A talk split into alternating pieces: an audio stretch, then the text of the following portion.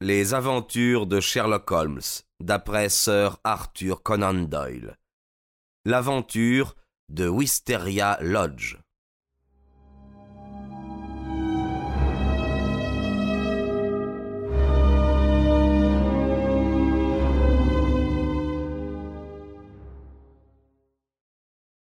Nous la transportâmes chez nous et l'allongeâmes sur le canapé. Deux tasses de café fort dissipèrent les brumes de la drogue. Baines avait été convoqué par Holmes et mis rapidement au courant de la situation. Eh bien, monsieur, vous m'apportez juste le témoin dont j'avais besoin, fit l'inspecteur en secouant avec chaleur la main de mon ami. Depuis le début, j'étais sur la même piste que vous. Comment? Vous étiez sur Anderson? Écoutez, monsieur Holmes, pendant que vous vous faufiliez dans les petits bois de Highgable, moi j'étais juché sur l'un des arbres et je vous observais. C'était au premier de nous deux qui obtiendrait le témoin.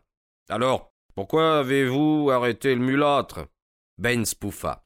J'étais sûr que Anderson, pour reprendre le nom dont il se faisait appeler, se sentait soupçonné, que dont il allait se tenir tranquille et ne pas bouger tant qu'il se croirait en danger. J'ai arrêté le mulâtre pour lui faire croire que nous ne nous intéressions plus à lui. Je savais qu'il ne tarderait pas à filer et qui nous donnerait une chance pour parvenir à mademoiselle Burnett. Holmes posa une main sur l'épaule de l'inspecteur. Vous vous élèverez haut dans votre profession, lui dit-il. Vous possédez l'instinct et l'intuition. Baines rougit de plaisir. J'avais mis un agent civil de faction à la gare depuis le début de la semaine. Où les gens de Highgable, il ne les perdra pas de vue. Mais il a dû être déchiré en deux quand mademoiselle Burnett s'est échappée. N'importe. Votre homme l'a ramassé, tout est bien qui finit bien. Nous ne pouvons pas procéder à l'arrestation sans son témoignage, c'est évident. Aussi, plus tôt nous aurons sa déposition, mieux cela vaudra. Bien, regardez. Elle reprend des forces, dit Holmes en jetant un coup d'œil à la gouvernante. Mais dites-moi, Baines, qui est ce Anderson? Anderson, répondit l'inspecteur, est Don Murillo, jadis surnommé le tigre de San Pedro. Le tigre de San Pedro. Toute l'histoire de cet homme me revint d'un trait en mémoire. Il avait mérité ce surnom parce qu'il avait été le tyran le plus ignoble et le plus assoiffé de sang qui eût jamais gouverné un pays sous prétexte de civilisation. Fort, ne reculant devant rien, énergique, il avait pendant dix ou douze ans imposé ses vices odieux à un peuple épouvanté. Son nom répandait la terreur dans toute l'Amérique centrale.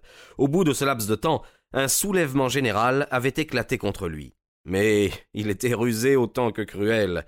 Dès les premiers troubles, il avait secrètement empilé ses trésors à bord d'un navire armé par ses partisans. Les insurgés n'avaient, le lendemain, mis à sac qu'un palais vide. Le dictateur, ses deux filles, son secrétaire et sa fortune leur avaient échappé.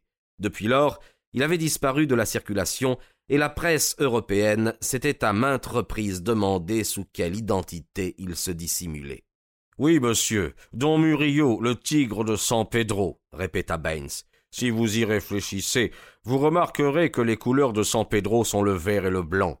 Celle du message, monsieur Holmes, il se faisait appeler Anderson, mais je l'avais démasqué, et j'avais trouvé sa trace depuis Barcelone où son navire avait abordé en 1886 par Madrid, Rome et Paris.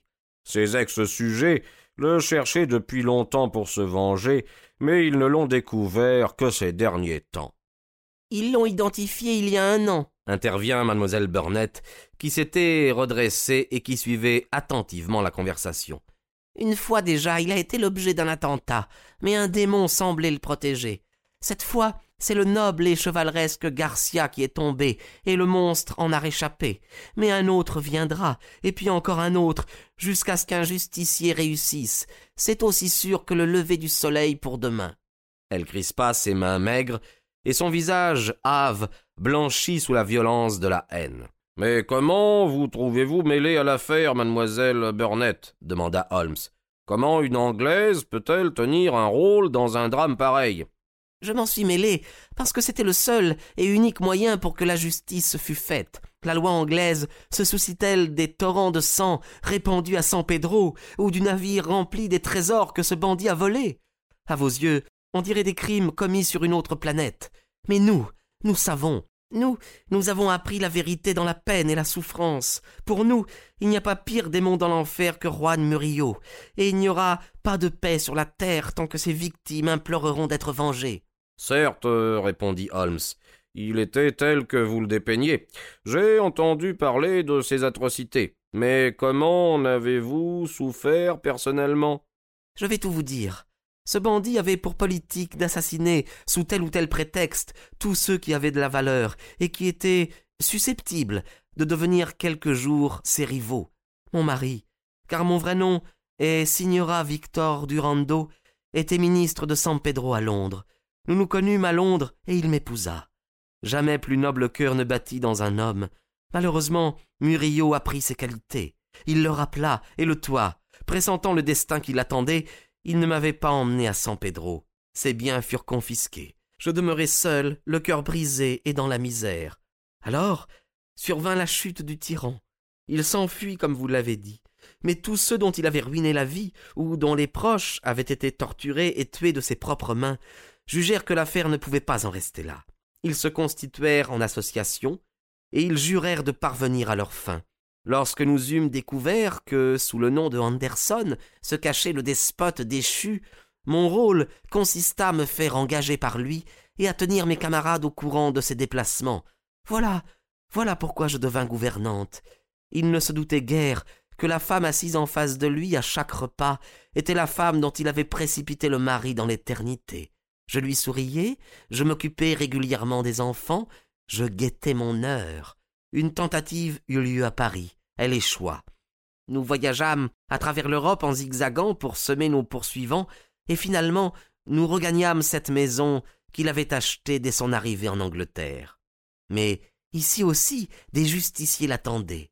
Sachant que tôt ou tard Murillo retournait à Highgable, Garcia, qui était le fils d'un ancien haut dignitaire de San Pedro, s'était installé dans les environs en compagnie de deux fidèles compagnons d'extraction plus humbles, tous trois brûlants de vengeance.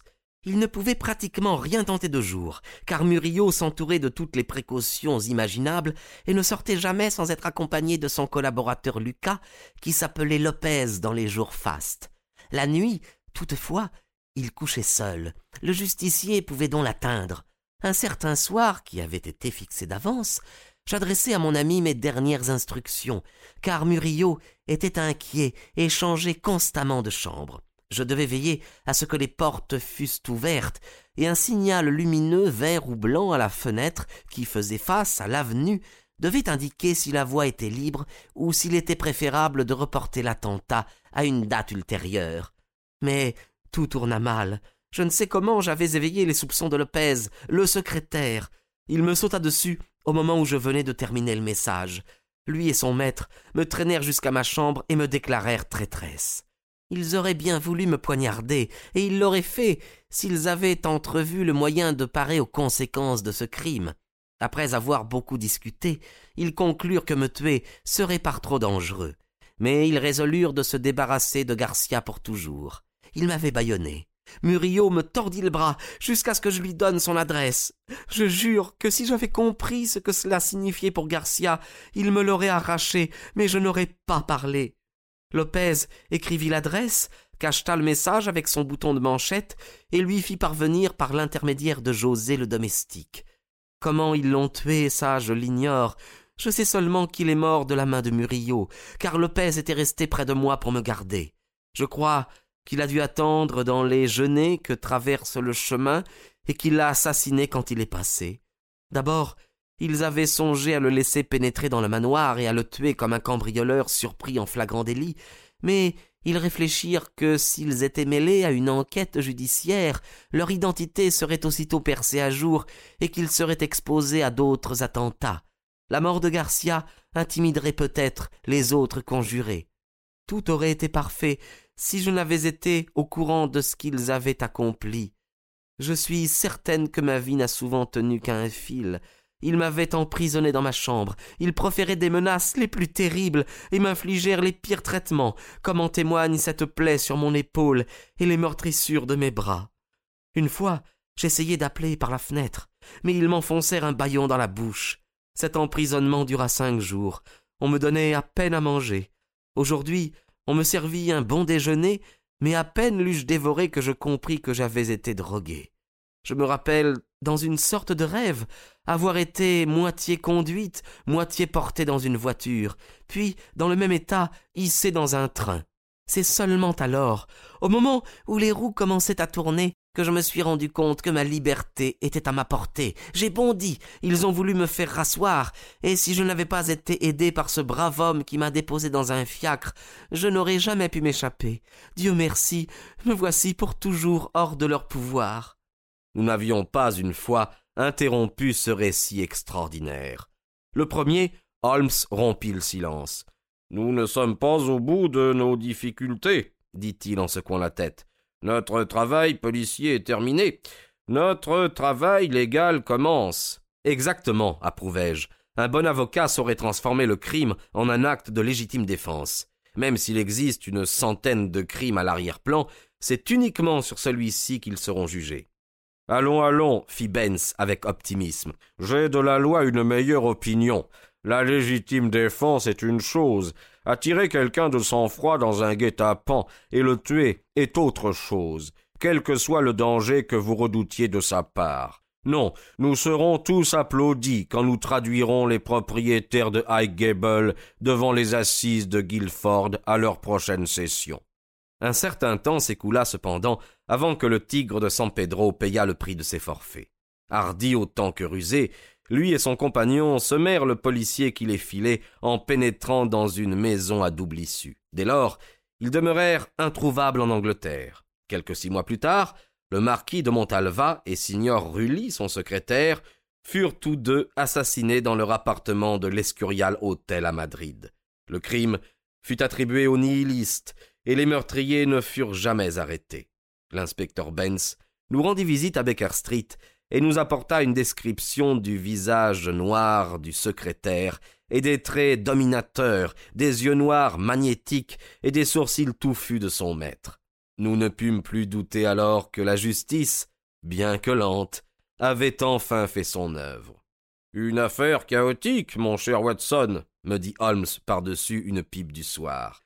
Il ne vous sera pas possible de la présenter dans cette forme cohérente qui vous tient tant au cœur.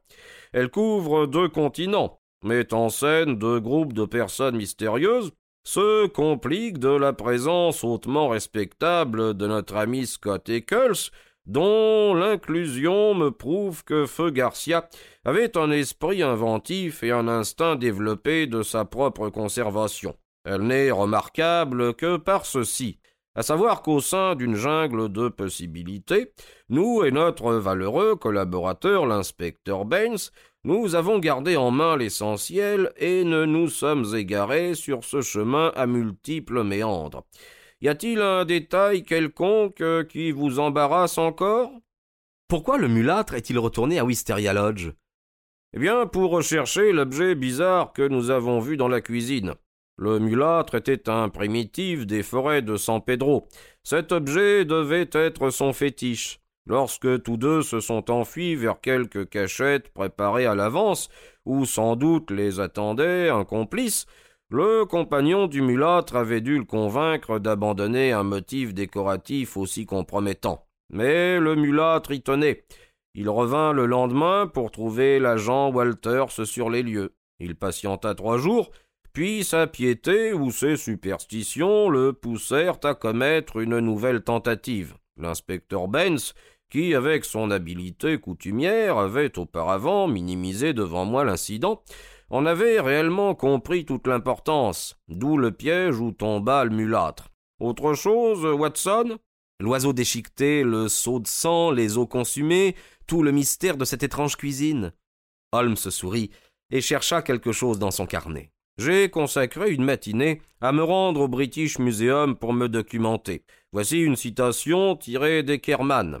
Le véritable pratiquant du culte vaudou n'entreprend rien d'important sans certains sacrifices destinés à rendre propices ces dieux immondes. Dans les cas extrêmes, ces rites prennent la forme de sacrifices humains suivis de cannibalisme. Les victimes sont d'habitude un coq blanc qui est déchiqueté vivant, ou une chèvre noire dont la gorge est tranchée et le corps brûlé. Comme vous le voyez, notre sauvage était un vaudou très orthodoxe. Culte grotesque, Watson, ajouta Holmes en refermant lentement son carnet. Mais comme j'ai déjà eu l'occasion de le remarquer, il n'y a qu'un pas à franchir pour tomber du grotesque dans l'atroce.